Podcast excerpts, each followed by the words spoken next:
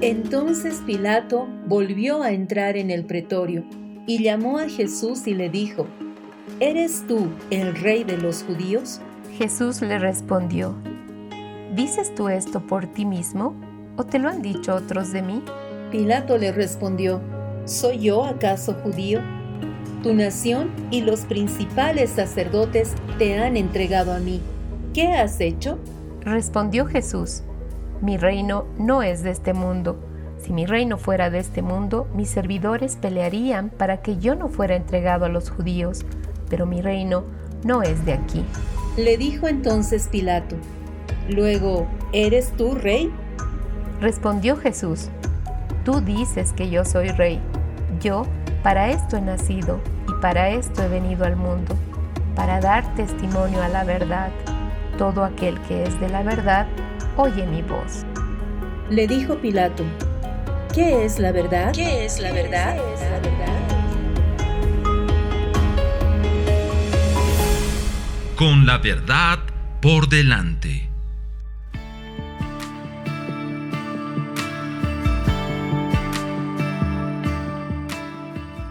Queremos darle la más cordial bienvenida a esta cita de cada semana. Estamos tan felices de poder compartir con ustedes y con las personas que hacen posible este programa que realmente tenemos una expectativa en lo que el Señor va a abrir para el día de hoy. Soy Alejandra y me acompaña como siempre Norca para poder dar de aquello que el Señor ha derramado en nuestros corazones. Hola Ale, bendecidos amados oyentes, es un gusto realmente compartir, como decía Salecita, semana a semana, todo lo que el Señor está, está poniendo en nuestros corazones para poder impartir a través de Kerigma Radio.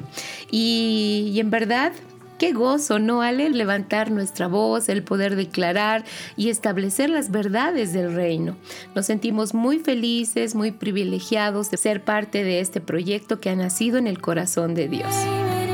Completamente de acuerdo contigo y realmente el tema que estamos revisando en estas semanas es por demás importantísimo. Hace semanas atrás empezamos a ver los 10 mandamientos y creo que desde el primer programa se nos ha abierto una revelación tan hermosa del Señor, de su amor, de su cuidado y saber de que estos mandamientos no están como para rellenar la palabra, sino que están como para guiarnos y, e introducirnos en su voluntad y en sus propósitos cierto, eh, poder entender que cada palabra que el Señor dio a su pueblo, a sus hijos, no, no vienen porque sí, realmente tienen propósitos grandes y eternos, o sea, permanecen por la eternidad. No es algo que ha quedado ya cumplido, completado, sino que permanece. Y, es, es nuestra oración el que todos podamos llegar a comprender esa eternidad. Quizás no es la palabra comprender, sino más bien ser sumergidos en lo eterno, para que desde ese lugar podamos tomar todo lo que el Señor ha soltado. Es verdad. Y realmente nosotros emocionadas porque el mandamiento de hoy día abre para nosotros una puerta con la verdad por delante. Honra grandemente a tu padre y a tu madre para que tus días se alarguen en la tierra que Jehová tu Elohim te da. Tremendas palabras y tan precisas para el tiempo que estamos viviendo. Tal vez algo que conmueve nuestro corazón es el hecho de ver una generación que ha perdido mucho la honra a sus padres y que ciertamente no se dan cuenta de la gran bendición que es poder honrarlos, poder amarlos y poder mimarlos. Estamos viviendo un tiempo donde la indiferencia quiere ganar el corazón y hay una lucha entre lo que es la honra y la indiferencia y sabemos que es el, Padre el que nos está recordando este mandamiento eh, porque recordemos, Norca, que esta, este es un año de la paternidad de Dios. Se ha abierto en muchas naciones la paternidad eh, se ha quitado la orfandad de varias naciones y hace poco vivíamos una escuela donde realmente era quitada la orfandad de una nación que amamos como es Colombia y podemos ver de que este mandamiento todavía está vigente y debe ser impartido en el corazón de todas las personas, no solo de los jóvenes, sino de que generación tras generación debe hacerse carne y realidad el poder honrar a los padres, eh, porque viene de parte del Señor, pero también debe nacer de nuestro corazón y debe nacer de nuestra voluntad. Es cierto, algo que yo escuchaba, bueno, y me venía a la memoria cuando mi abuelito, el papá de mi papá, me decía, ¿no? Cuando yo era niña, él me decía, lo que siembras, cosechas. Y yo no entendía porque me parecían, me sonaban esas palabras tan profundas que, yo decía, wow, pensaba que mi abuelo era filósofo o algo así, porque era muy profundo y entiendo, la verdad siempre va a venir a despertar algo en nuestro espíritu, porque somos espíritu, que tengamos conciencia o no de esa realidad. Ese es otro asunto, pero la verdad va a despertar nuestros espíritus y qué hermoso que nuestros abuelos, nuestros papás, aún nuestros hermanos, niños puedan decir y declarar verdades del reino que van a calar profundo y esas son esas perlas que no van a ser quitadas porque está saliendo desde el corazón del Padre. Tal vez algo que nos conmueve muchísimo es de que entramos muchas veces a la eternidad o a la revelación de la eternidad, pero a veces como que elegimos eh, qué es eterno y qué no. Y este mandamiento y todos estos mandamientos que estamos revisando son eternos. Me impresiona muchísimo cómo Jesús, el Hijo de Dios, pudo manifestar honra a sus padres aquí en la tierra. Él podía haber dicho, miren, soy el Salvador del mundo, he venido para salvar incluso a María, a José, a mis hermanos, ustedes eh, pues deberían honrarme a mí y no yo a ustedes.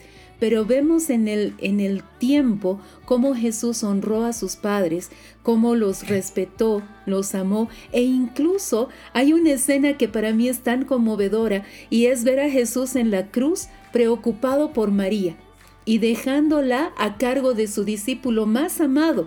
Eh, no simplemente vino a salvarnos, sino que Él vino a mostrarnos una realidad de vida y esto es eternidad. Nosotros debemos ser como Jesús, debemos llegar a la altura, a la estatura de este varón perfecto en cada una de las actitudes, en cada uno de los ejemplos que Él nos dejó. Y el honrar es un ejemplo que ciertamente Él cumplió eh, primeramente con nuestro Padre Dios y también con sus papás aquí en la tierra.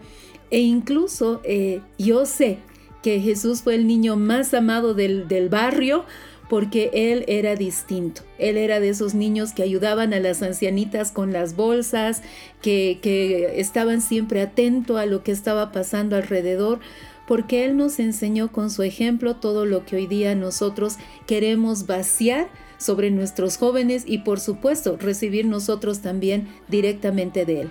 Amén. Tenemos mucho por compartir en este programa. ¿Y qué les parece, amados oyentes, si escuchamos a Walter? ¿Cuál es el maná que el Señor ha derramado en este día para impartir sobre todos nosotros? Maná para el alma y el espíritu un tiempo de reflexión con asuntos de la vida diaria cotidiana para vivir la verdad de una manera práctica.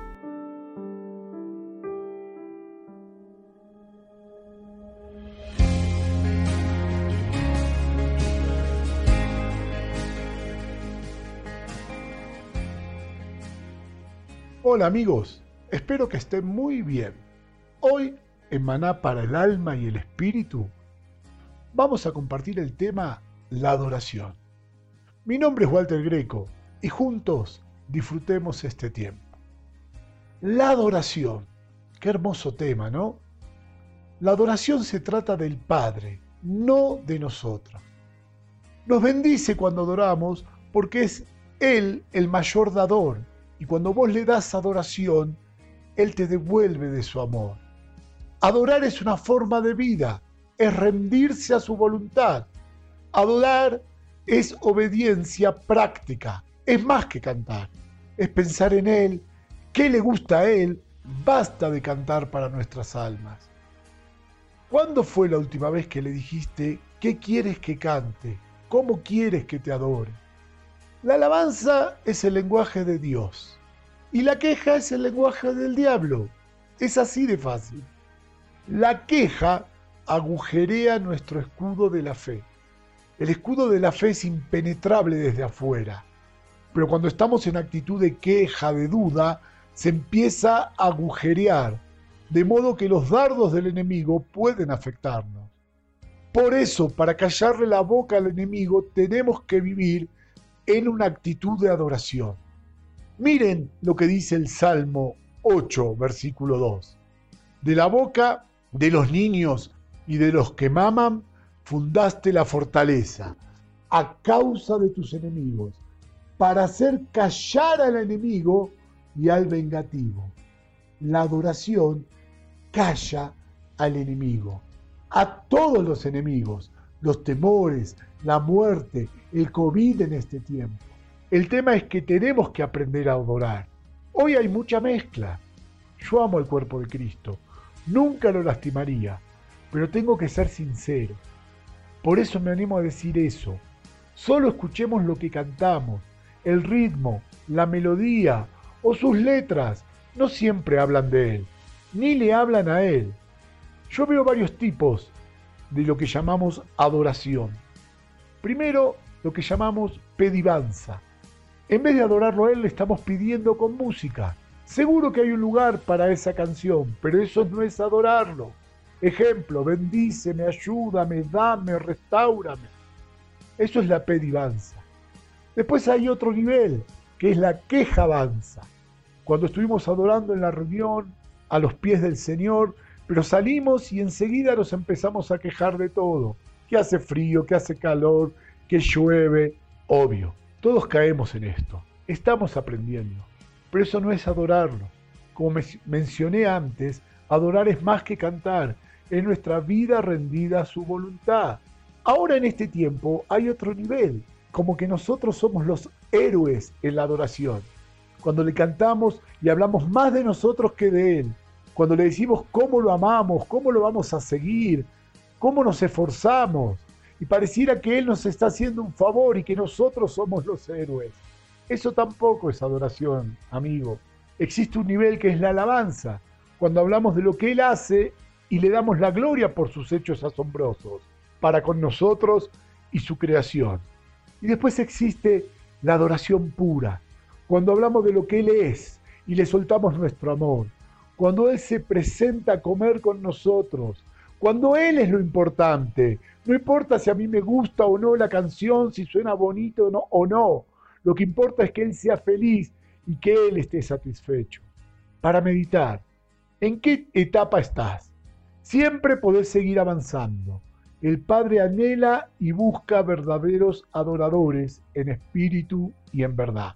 No te detengas.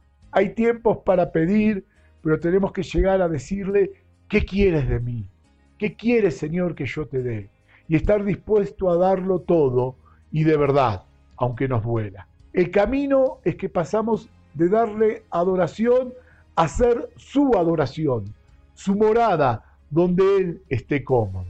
Amigo, Dios nos ayuda. Cristo mora dentro y quiere hallar salida a través de vos. Bendiciones.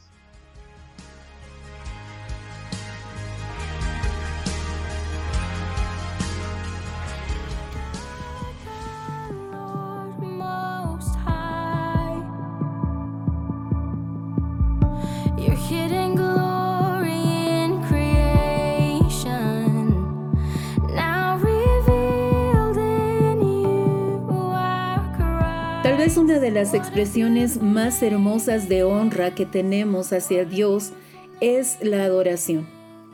Como bien decía Walter, la adoración es hablar a Dios. Y es hablar no solo de lo que Él ha hecho, sino de lo que Él es para nosotros.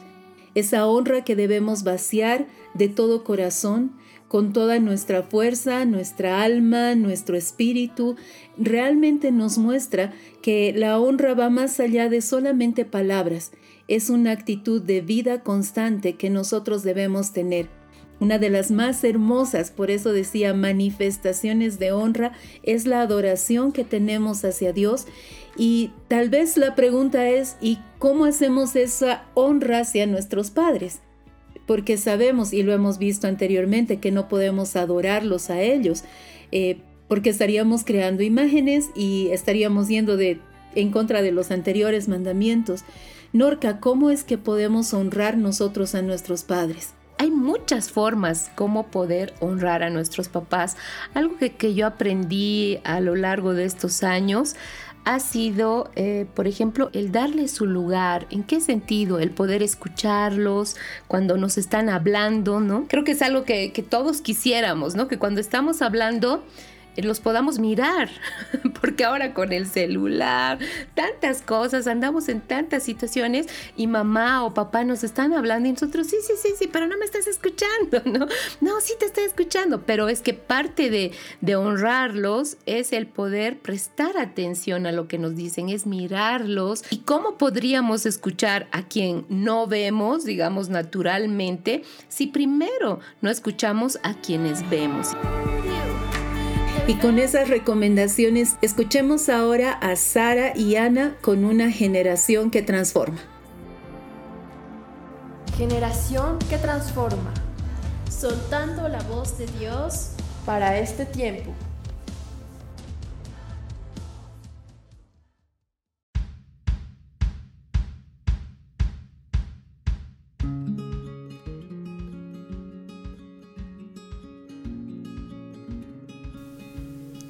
Esperar en Él, escuchar y obedecer.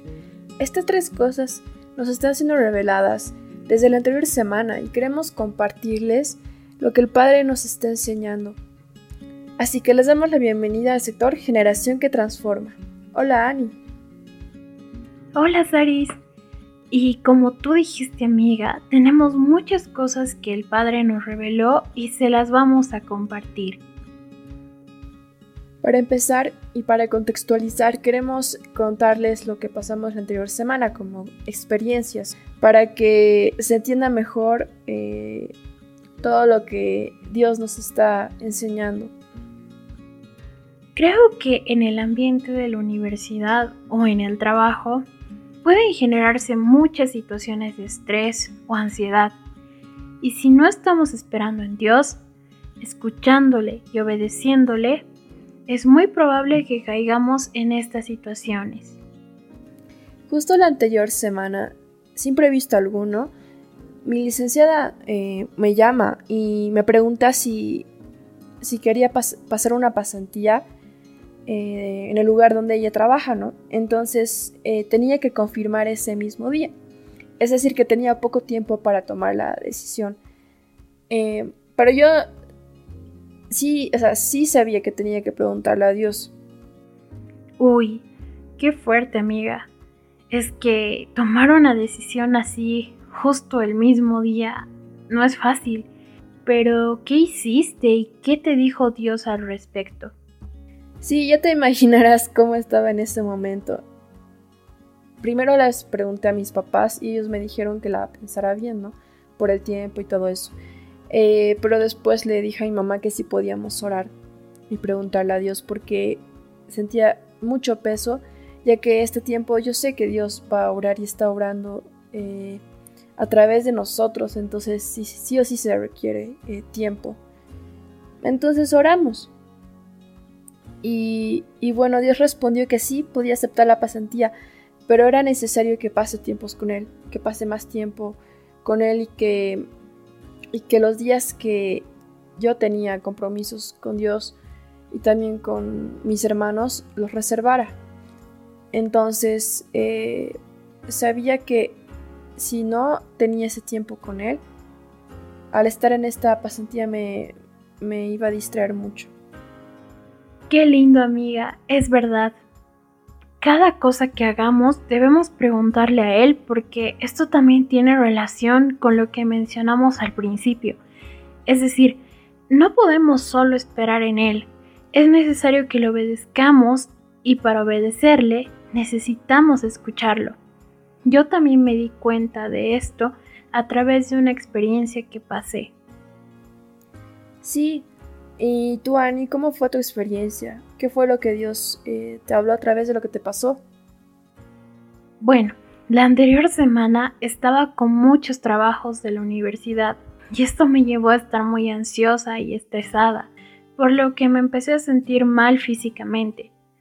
Entonces oré y Dios me dijo que tenía que volver a Él y me explicó que el volver implica volver a donde estábamos desde el principio, es decir, en Él. Y me mostró que ya me había hecho libre y por esa razón ya no tenía nada que me impida volver a Él.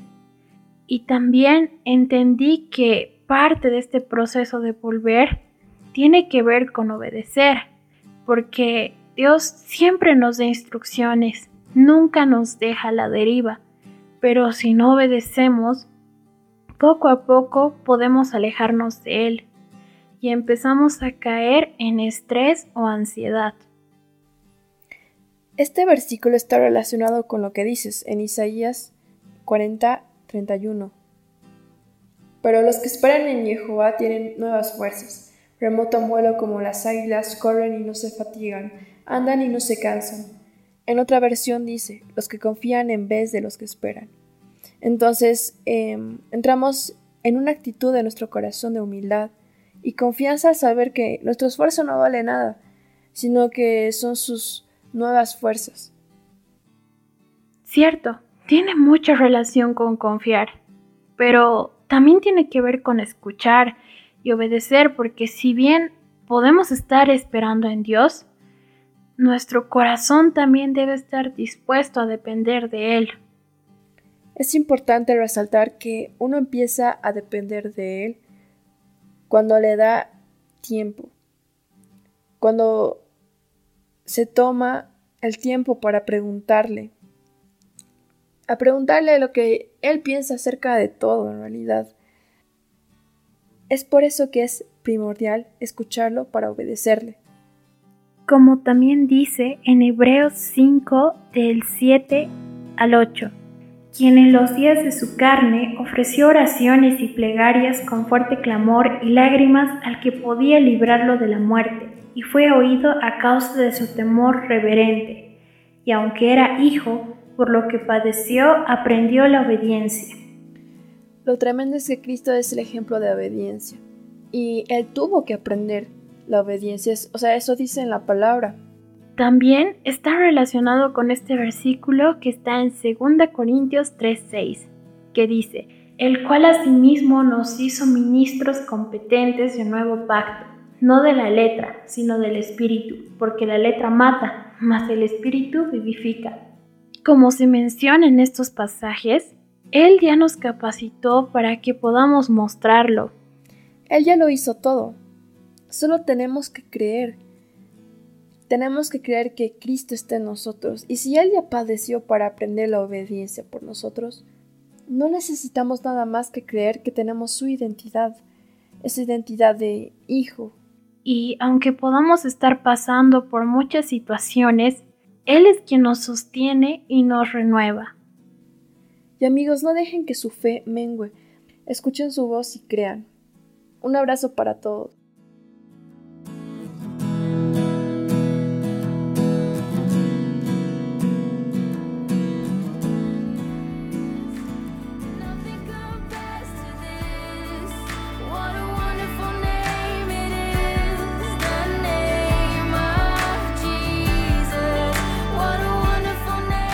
En Proverbios capítulo 1, verso 8 dice la palabra, Hijo mío, escucha las correcciones de tu padre y no abandones las enseñanzas de tu madre. Una recomendación por demás muy importante para este tiempo, Norca, porque a veces pensamos que los papás, pues sí, son del siglo pasado, debemos admitirlo, pero ellos tienen algo que el Señor ha puesto en sus corazones y es esa paternidad, esa maternidad que solamente puede venir de parte del Señor. Para mí es sorprendente cuando eh, ves a una mamá que acaba de tener a su bebé, cómo se despiertan tantas sabidurías, tanto entendimiento. Una mamá reconoce cuando el bebé llora por hambre, llora porque está eh, mojado, eh, y esa sabiduría solamente viene del Señor. Y en estos días estaba escuchando un material antiguo de la congregación y en uno de los ejemplos el pastor dice cuando los papás sienten algo, ese, ay, percibo que, algo está pasándole a mi hijo y lo llama y lo busca, eh, son esas sensaciones que el Señor ha puesto en el corazón de los papás y de las mamás que realmente los están eh, haciendo estar alerta de lo que están pasando sus hijos. Por eso es muy importante que escuchemos las recomendaciones que nos dan nuestros papás y esa es otra manera de honrarlos, no pasar por encima lo que nos están diciendo, sino escuchar y tomar del consejo que nos están dando recordaba cómo es que, bueno, yo fui la primera en conocer al Señor. Me acuerdo que igual teniendo 30 años, eh, mi papá me decía, no vas a ir, mamá me decía, no vas a ir a la reunión de jóvenes, a la congregación, el estudio bíblico y tantas cosas que habían. Y yo eh, con hambre y sed del Señor quería estar en todo, ¿no? Papá me decía, basta una vez, fuiste el domingo, listo, te quedas. y yo, no. Entonces iba a mi habitación y me acuerdo que lloraba y doblaba rodillas, postrada así de rodillas de mi cama, lloraba, lloraba y le decía, Dios, toca el corazón de mis papás, toca su corazón para que ellos te puedan escuchar y me dejen ir y me dejen realmente alimentarme de esto que, que yo necesito en este tiempo, ¿no? Porque definitivamente ya el salir con los amigos, el ir a reuniones, a lo que se hacía en el mundo cotidianamente, yo ya no lo podía hacer porque algo dentro de mí había cambiado, ya entendía que yo ya no correspondía a esos lugares. Entonces, por más que mi papá me decía incluso, fíjense cómo a veces cuando, claro, el velo no ha sido quitado, algunos papás pueden decirnos, pero anda, sal con tus amigos, te estás amargando, ¿no? Es como que nos mandan a la boca del lobo, pero no es porque, porque quieran hacernos daño. El tema es que todavía no ha habido una revelación y hay un velo ahí, ¿no? Entonces, ¿qué nos corresponde a nosotros como hijos? No es deshonrarlos, no es ir en contra de ellos porque no me estás dejando oír algo que Dios me ha dicho, sino es doblar rodillas. Y yo puedo dar fe que el Señor responde. Y duró muy poco tiempo en que mi mamá conoció al Señor, luego las dos ya orábamos todo, luego así uno a uno han ido viniendo al camino del Señor y mi papá terminó diciendo, wow, o sea, la que era oveja negra, que era yo, terminé siendo la oveja blanca para él.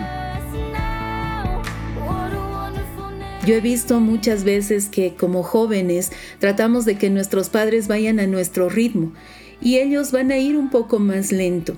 Entonces, eh, nos ha tocado en este tiempo de que esta generación ve ángeles, se introduce en el mundo espiritual, escucha lo que el Señor está diciendo, jala diseños, pero tienes un papá o una mamá que va un poco más lento que tú, que no está viendo lo que tú estás viendo o no está entendiendo lo que tú estás entendiendo.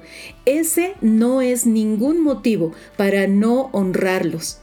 Debemos honrar a nuestros padres. Me gusta tanto este mandamiento porque dice que honremos grandemente no simplemente eh, ya, los honro y listo por cumplir, sino que dice grandemente. Y no dice ahí si son o no cristianos, si son o no del mismo nivel espiritual que tú, si son o no son profetas, simplemente por el hecho de que son padres, nosotros debemos honrarlos.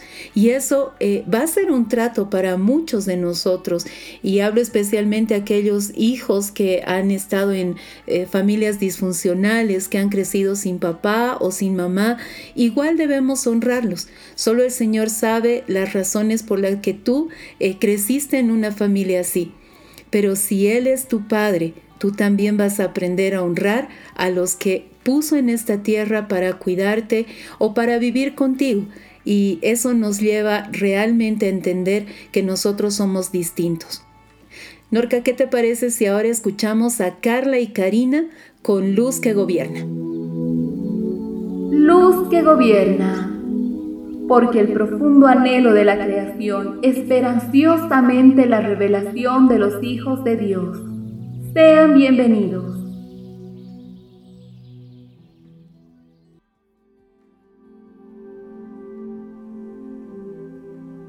Solo tú eres el Señor. Tú hiciste los cielos, los cielos de los cielos, con todo su ejército la tierra y todo lo que en ella hay, los mares y todo lo que en ellos hay. Tú das vida a todos ellos, y el ejército de los cielos se postra ante ti. Nehemías 9:6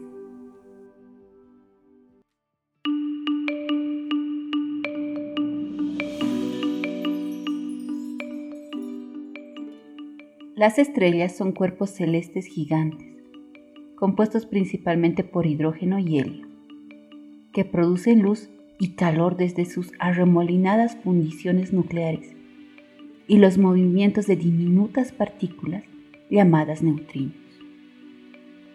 Es decir, que las estrellas son seres de luz que generan su luminosidad por las reacciones nucleares que se producen en su interior. El nacimiento de una estrella ocurre dentro de las nebulosas similares a la Vía Láctea, que contiene nubes de polvo. Es interesante saber que las estrellas, al igual que los organismos vivos, tienen un proceso de nacimiento y muerte. La masa de una estrella puede definir cómo vivirá y morirá. Las estrellas más masivas queman su hidrógeno más rápidamente y mueren primero. Los astrónomos miden la masa de otras estrellas en masas solares en relación con nuestro Sol, que también es una estrella. Aunque no parezca, la extinción y aparición de las estrellas es un proceso constante dentro del cosmos. Esto muestra que están vivas, o que al menos cumplen funciones similares. Es posible que por eso en la Biblia se las llama los ejércitos celestiales y el Padre les pone un sello o nombre a cada una, tal como se describe en Salmos, en Job y en el libro de Isaías. Alcen los ojos y miren a los cielos. ¿Quién ha creado todo esto? el que ordena la multitud de estrellas, una por una, y llama a cada una por su nombre. Es tan grande su poder y tan poderosa su fuerza que no falta ninguna de ellas. Isaías 40, 26. Otra característica a destacar es que las estrellas producen sonidos. Sí, la luz tiene sonido.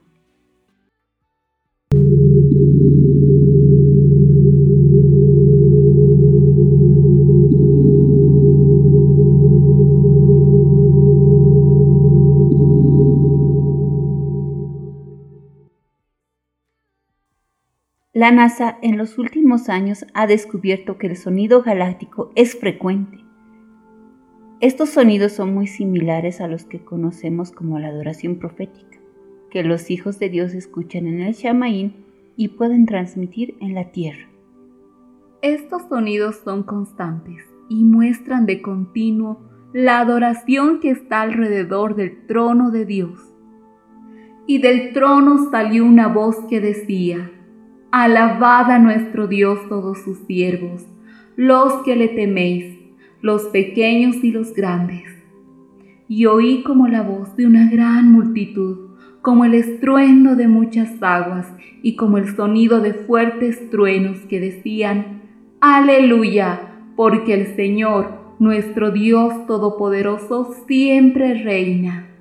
Apocalipsis 19, del 5 al 7. Cuando Dios llama a los astros como sus ejércitos celestiales, nos muestra la obra perfeccionada y consumada de sus manos. La adoración es el arma más poderosa cuando la tierra se une con los sonidos del cosmos, en una melodía sin fin, para dar gloria al Altísimo, porque su obra ya está consumada. Y cada vez que veamos las estrellas, unámonos a su adoración eterna. Aleluya. Alabad a Jehová desde los cielos. Alabadlo en las alturas. Alabadlo vosotros todos sus mensajeros. Alabadlo vosotros todos sus ejércitos. Alabadlo, sol y luna. Alabadlo, vosotras, todas lucientes estrellas. Alabadlo, cielos de los cielos, y las aguas que están sobre los cielos. Alaben el nombre de Jehová, pues Él lo mandó, y fueron creados, y los estableció a perpetuidad, para siempre. Un decreto que no pasará. Salmo 148, del 1 al 6.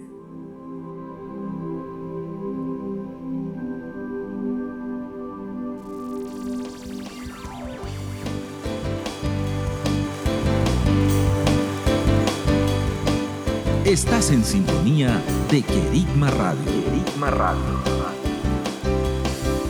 Extendiendo el mensaje del reino de Dios a todas las naciones de la tierra. A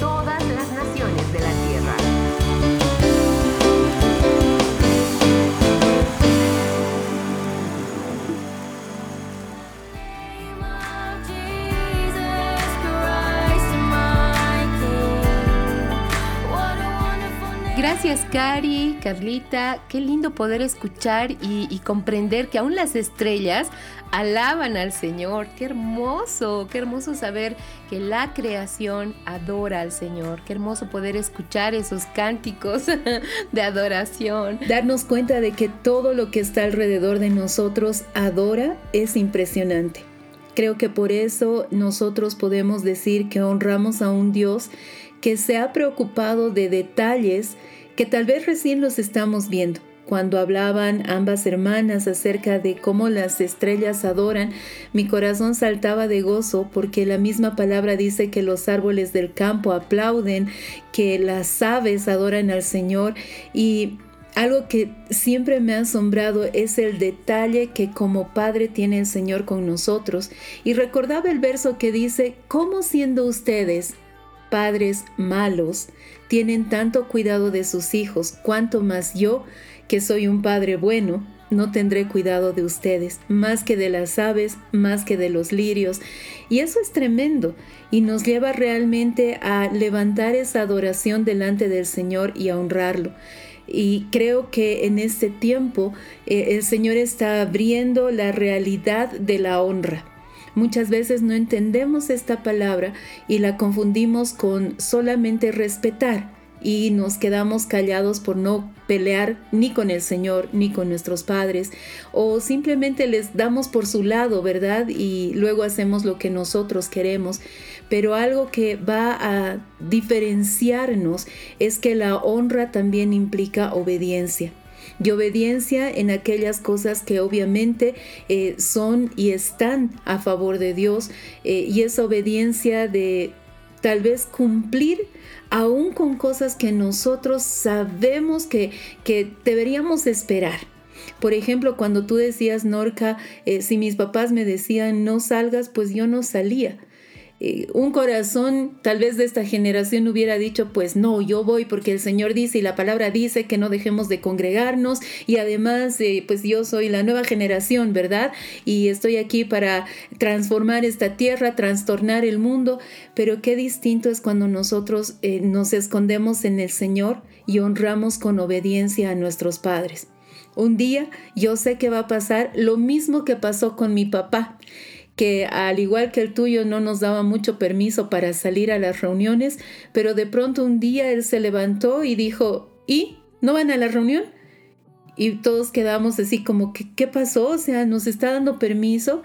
Sí, no van a ir a la reunión, ya es tarde, vayan a la reunión. Y salimos corriendo a la reunión, obviamente, pero cambió algo en su corazón. Eh, y yo sé que parte de ese cambio fue el honrar con obediencia lo que él estaba diciendo. Amén, amén, es verdad. Así que animamos a quienes nos escuchan, si han estado teniendo esa persecución en la casa, perdonen y amen, porque algo que también eh, la palabra nos insta y nos anima es a perdonar.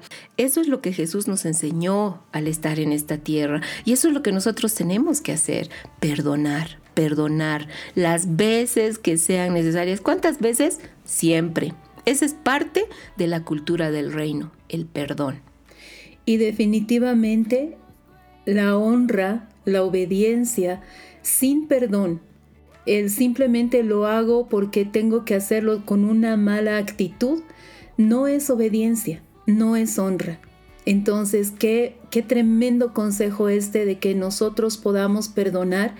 Eh, ciertamente vamos a recibir disciplina de parte de nuestros padres y pues algún día te van a castigar por algo que hiciste. Eh, y tal vez tú pienses, ay, pero yo estaba haciéndolo bien, estaba haciendo lo correcto y me castigaron, pero ¿sabes cuál es tu parte? Primero, honrarlos, obedecerlos, perdonarlos y luego el que tú sepas que aún esa disciplina viene porque nos aman. La palabra dice que Dios nos disciplina por amor y que nuestros padres nos disciplinan porque nos aman. Entonces creo que es importante que nosotros eh, estemos siempre con un corazón perdonador delante de todos los que nos rodean, no solo nuestros padres. Tal vez tú estás pensando, tengo unos padres eh, extraordinarios, yo no tengo nada que perdonarles, pero ¿qué de tus amigos o de tus pastores o de tus profesores del colegio o de la universidad, tu jefe? Eh, cuando hablamos de honra y de perdón, tenemos tantas personas alrededor de nosotros que muchas veces van a lastimarnos, pero que nosotros debemos sencilla y sinceramente perdonarlos para poder seguir adelante cumpliendo la voluntad del Padre en nuestras vidas. Y ahora escuchemos a Paula con el sector llena de gracia. Llena de gracia un espacio dedicado a mujeres de reino. Bendecidas amadas, bienvenidas a un programa más del sector Llena de Gracia. Nuestro tema de hoy, tu legado perdurable.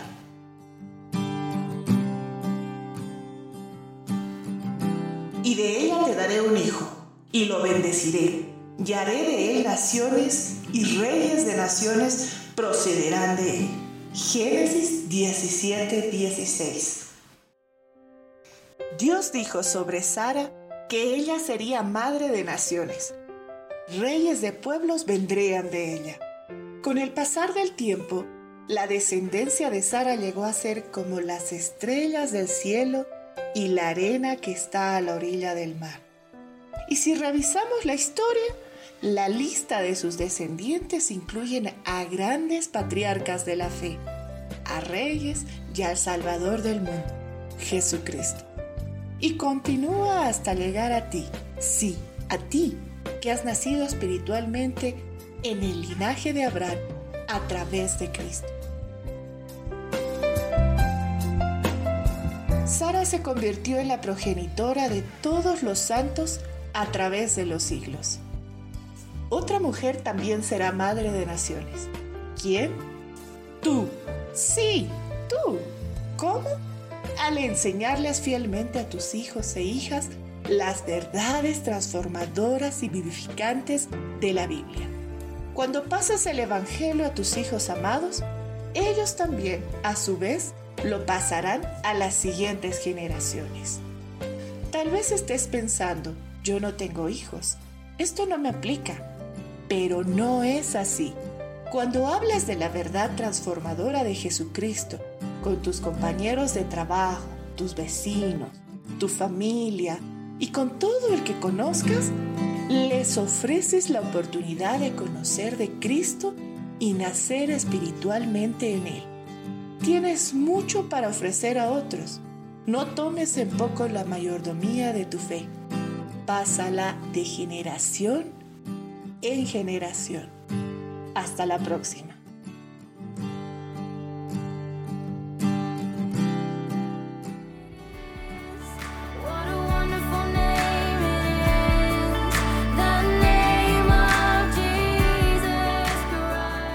En Proverbios encontramos otro texto que nos impulsa a honrar.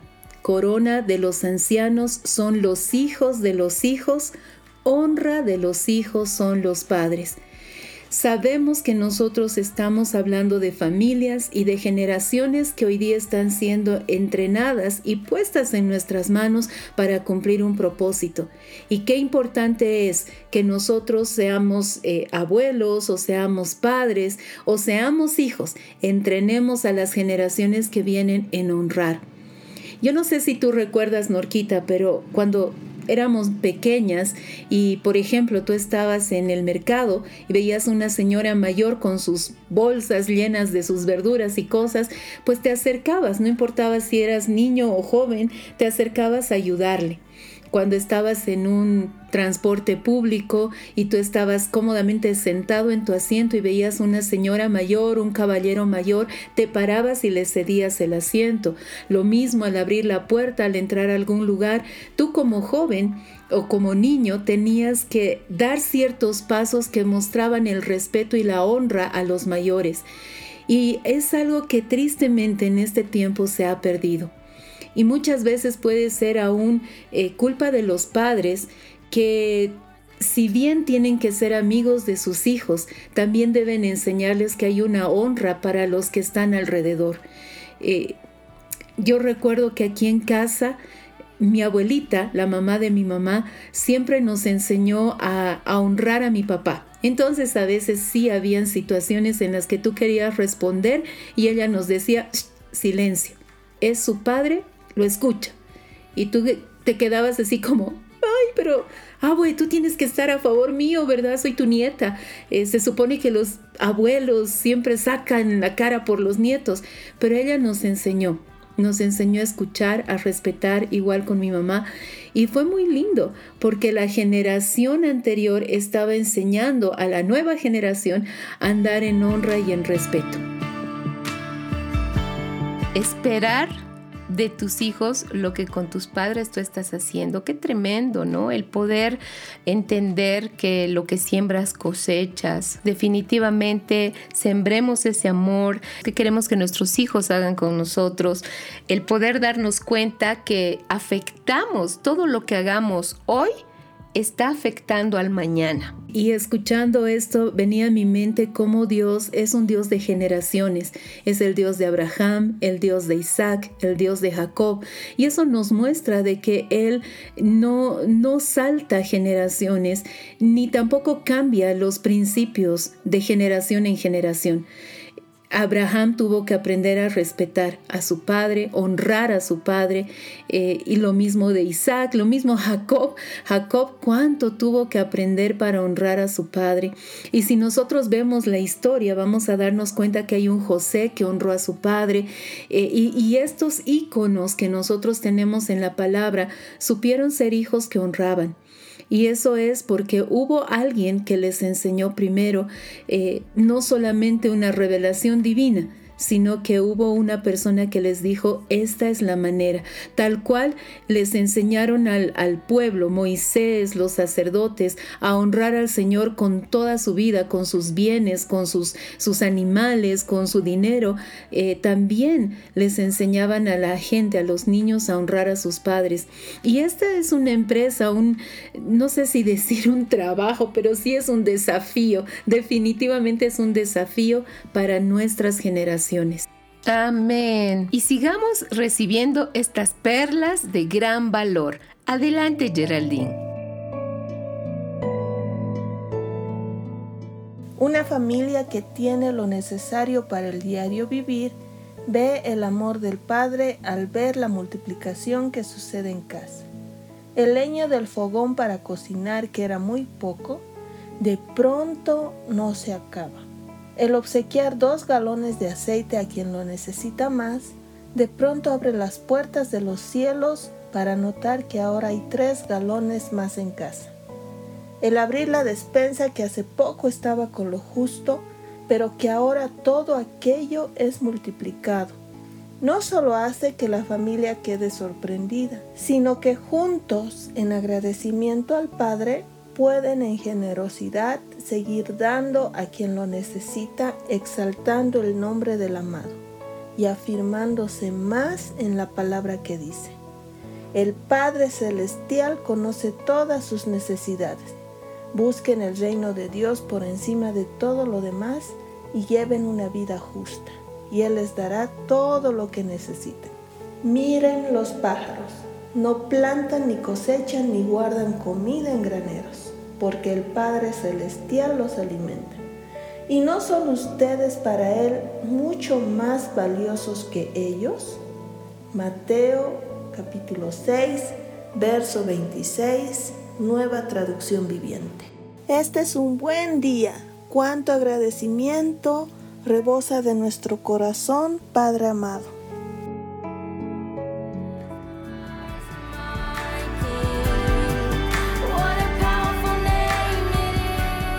Creo que hemos encontrado una perla más para atesorarla en nuestro corazón y guardarla y también para poder compartirla con otros. Tiempo de honrar también a los que amamos y a los que nos rodean y poder ser establecidos en aquello que el Señor nos ha dado. Anteriormente habíamos hablado de que Dios también nos disciplina como un Padre que nos ama y es tan importante darnos cuenta de que Él quiere tener esa cercanía con nosotros para que podamos conocerlo, amarlo, honrarlo y bendecirlo. Norca, ¿te parece si escuchamos ahora a Sandra y Vale con Tiempo de Amores? Excelente, escuchemos. Bienvenidos a Tiempo de Amores.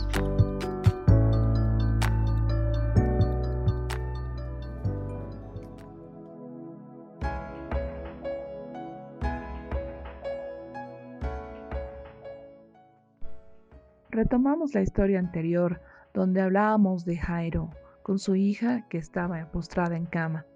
Y recordábamos también que Jairo era el principal de la sinagoga, uno de los principales de la sinagoga, una persona muy importante a la cual le había costado mucho acercarse a Jesús para pedirle este milagro.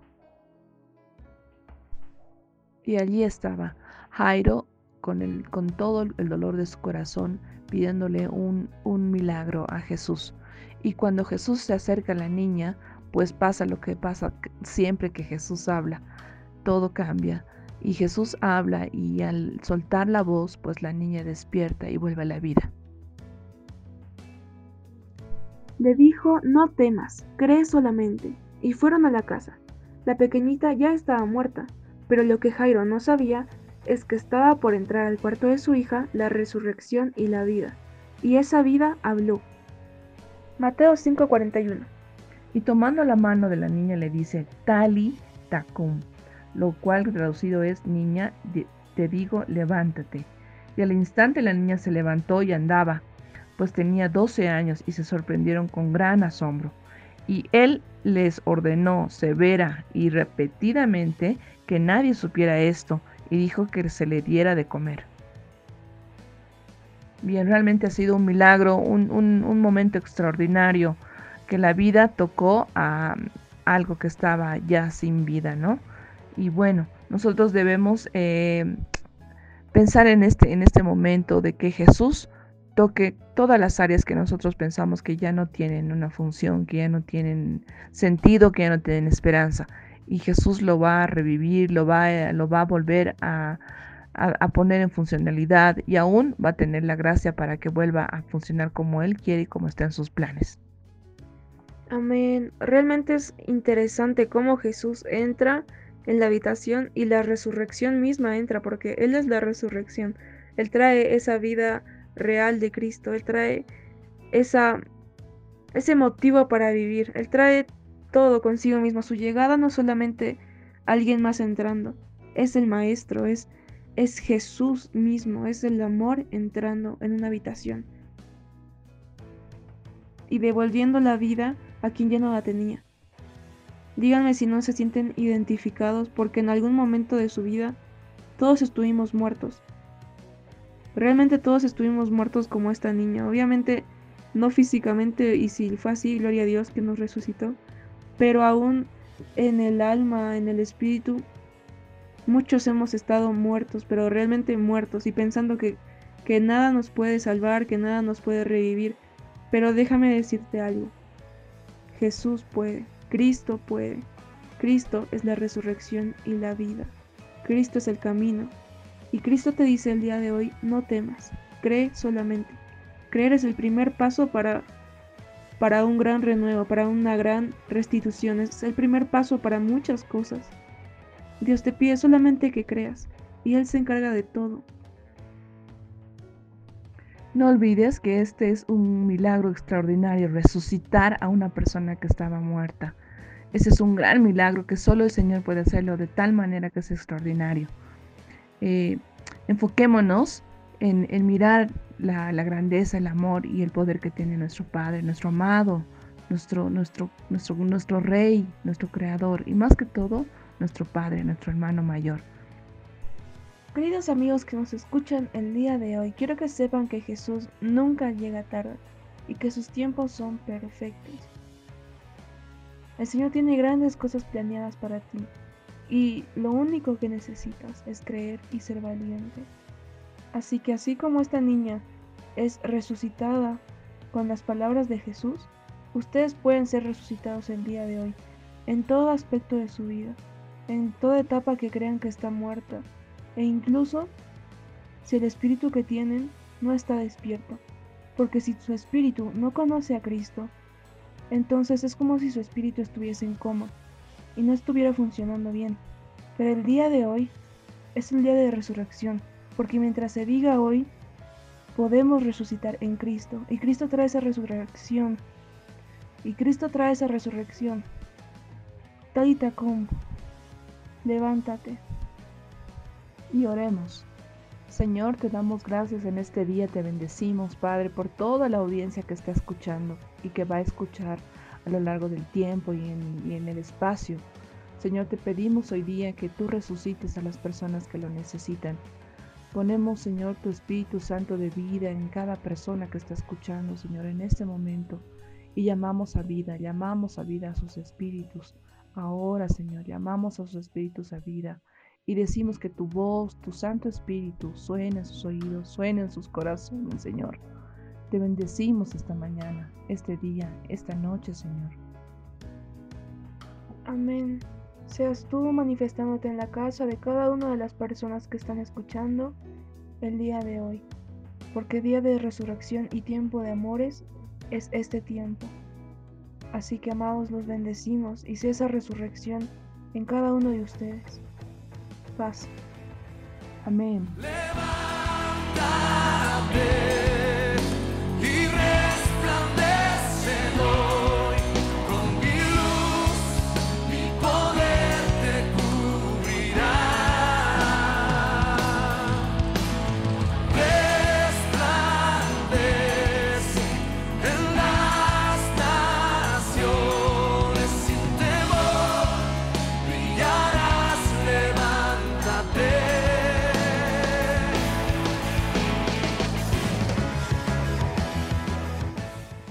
Gracias, amados.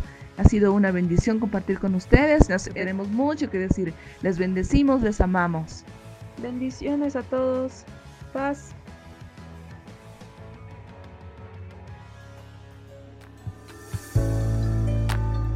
Esta fue la sección Tiempo de Amores.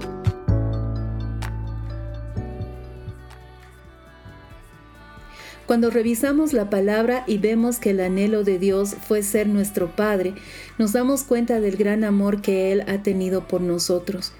Y los ejemplos que nos ha dejado en la palabra también nos permiten ver cómo nosotros debemos acercarnos a Él. Hemos hablado de la adoración, que es una manera de honrarlo, tal cual la obediencia y también el perdón. Y así nosotros podemos ir honrando a nuestros padres cada día. Un texto, Norca, que realmente ha sido revelado en esta semana y ha sido impactante para mi vida es este que está en Romanos 8, versículo 15, donde dice que no recibimos un espíritu de esclavitud para estar otra vez en temor, sino que recibimos el espíritu de adopción por el cual clamamos Abba Padre. Lo primero que debemos darnos cuenta es que muchas veces cuando decidimos honrar, nos cuesta mucho porque tememos a nuestros padres, tenemos temor de ellos, cómo reaccionarán, qué dirán de nosotros, nos darán o no nos darán permiso y tratamos de entender a nuestros papás. Ahora, creo que es tan importante el darnos cuenta de que el Señor puso a estas personas para que nosotros crezcamos en esta familia. Vuelvo a decir, solo el Señor sabe por qué fue disfuncional o por qué fue una familia completa eh, o por qué naciste en el lugar donde naciste. Lo importante es darnos cuenta de que el Padre ha puesto en nosotros un espíritu y es el espíritu de hijo y que nosotros nos reconozcamos hijos primeramente de Dios para que así podamos vaciar esa honra también sobre nuestros papás.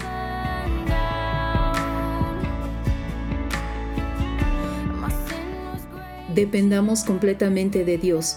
Fijemos nuestros ojos en Cristo. Los invito a escuchar a Álvaro para recibir una vez más esta palabra que el Señor ha preparado para nosotros.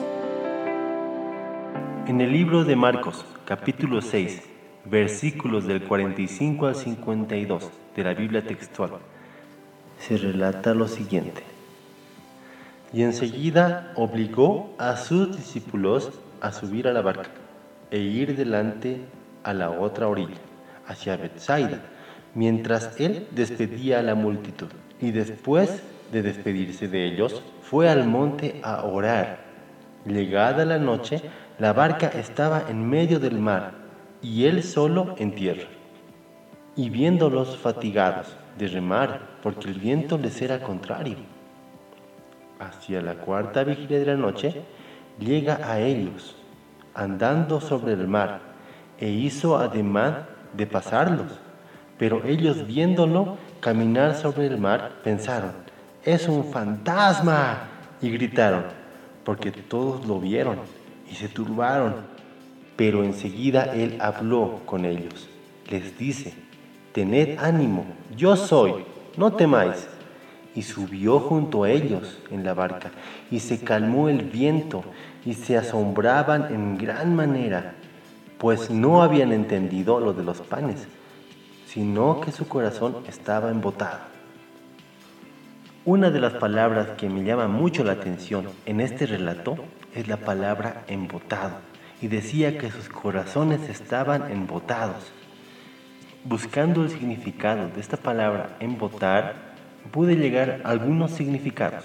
El primer significado de embotar es poner una cosa dentro de otra. El segundo significado es endurecer, entonces lo que yo entiendo es que sus corazones estaban endurecidos para creer, aunque ellos habían visto la multiplicación de los panes.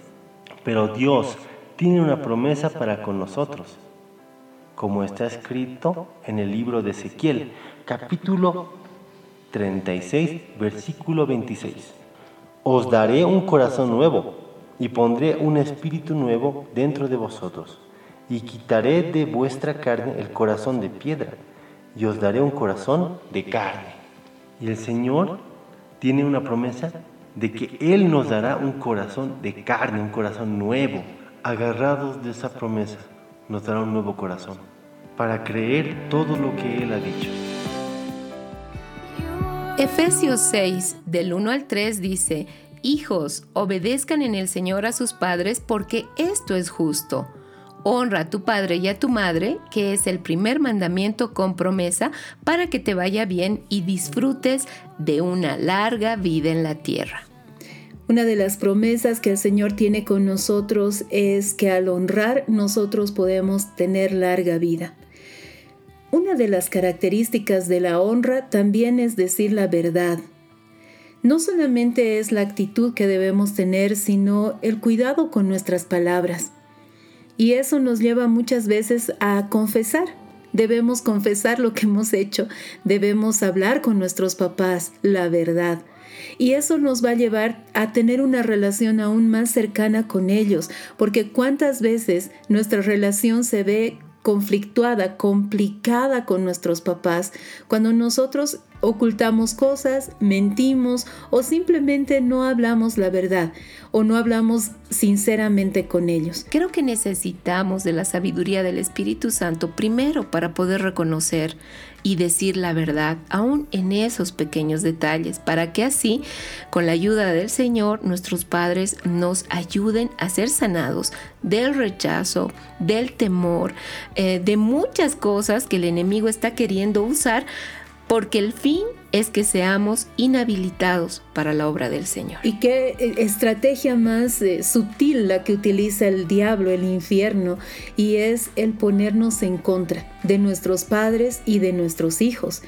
Y la promesa del Señor para estos últimos días es la que está en el Antiguo Testamento y dice que Él, el Padre, volverá el corazón de los padres a los hijos y el corazón de los hijos a los padres. Y realmente podemos ver cómo este diseño se debe aplicar en nosotros cuando nosotros honramos a nuestros padres. Hagamos un resumen, obedecemos, somos sinceros, respetamos, también decimos la verdad. No es simplemente eh, un consejo más que está en la Biblia, sino que esto es eh, de vida o muerte, porque para que se cumpla esta promesa, nosotros debemos también saber honrar a aquellos que el Señor ha puesto como papás en nuestras vidas. Y creo que eh, con esto podemos escuchar a Oscar y Dante con esas palabras de verdad que están trayendo hoy. Desde Casa de José a las Naciones, este es el sector Palabras de Verdad. Mi nombre es Oscar y junto a Dante estaremos compartiendo este espacio para conocer algunas palabras que son muy importantes.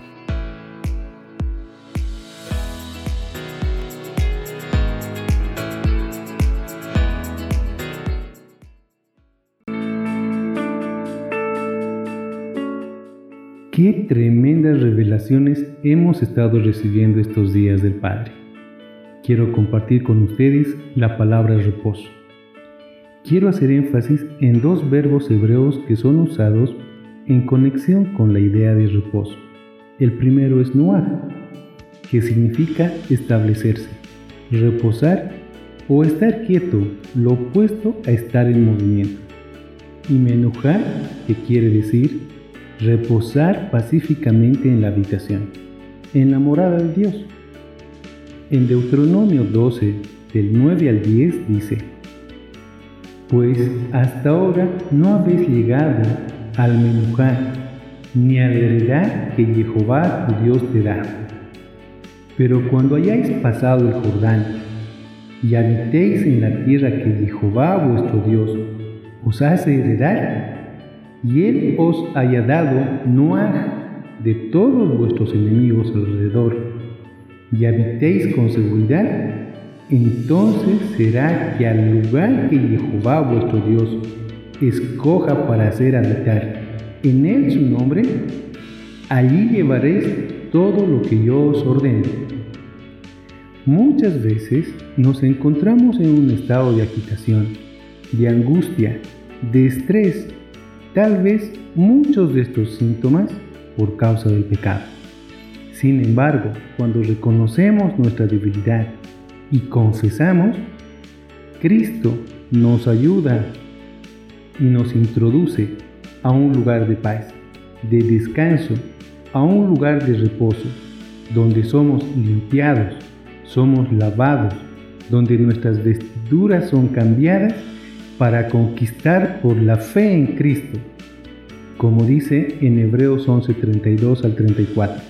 Porque el tiempo me faltará para relatar acerca de Gedeón, de Barak, de Sansón, de Jefté, de David y también de Samuel y de los profetas, quienes por fe conquistaron reinos, hicieron justicia, alcanzaron promesas, cerraron bocas de leones extinguieron la violencia del fuego, escaparon al filo de espada, recibieron poder en su debilidad, se hicieron fuertes en la batalla, pusieron en fuga ejércitos extranjeros.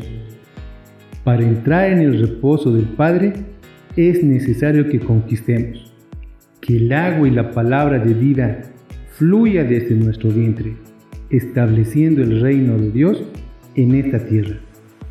Bendiciones, gracia y paz.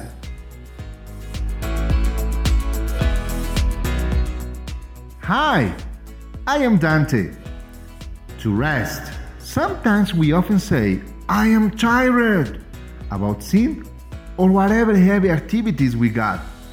When we decide to stay in Jesus after anything we have done, that is the moment to apply these verbs as you need rest, stillness, sleep, inactivity, the state of not moving, relaxation, tranquility, a place of quiet, to take rest, to give rest to, to be still to, lie down, to relax, to be fixed, to be restored, to lean, support or be supported, to put one's trust in.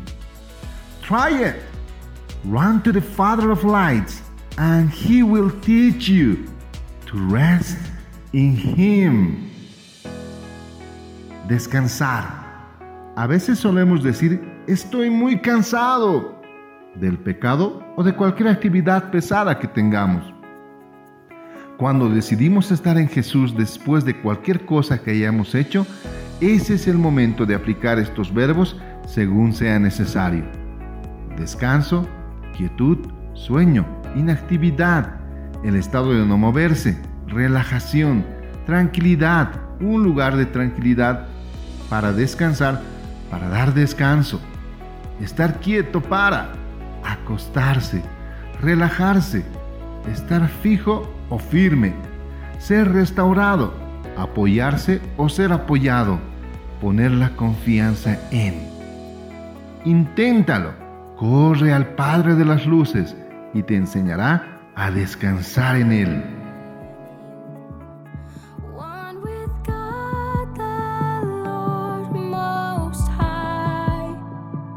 Ciertamente nuestro anhelo es cumplir con la voluntad de Dios. Y en medio de su voluntad está que nosotros podamos honrar a nuestros padres, expresándoles todo el amor que el mismo Padre de las Luces ha derramado sobre nuestros corazones. Oramos para que esta semana sea una semana de revelación en cada una de sus vidas y que podamos ver esa voluntad cumpliéndose en cada uno de nosotros. Amén. Amados Radio Escuchas, qué lindo haber compartido con ustedes este tiempo. Damos gracias al Padre porque ciertamente este es un tiempo donde el corazón de los hijos vuelve a los padres y el corazón de los padres hacia los hijos. Nos encontramos, Dios mediante, la siguiente semana con la verdad por delante.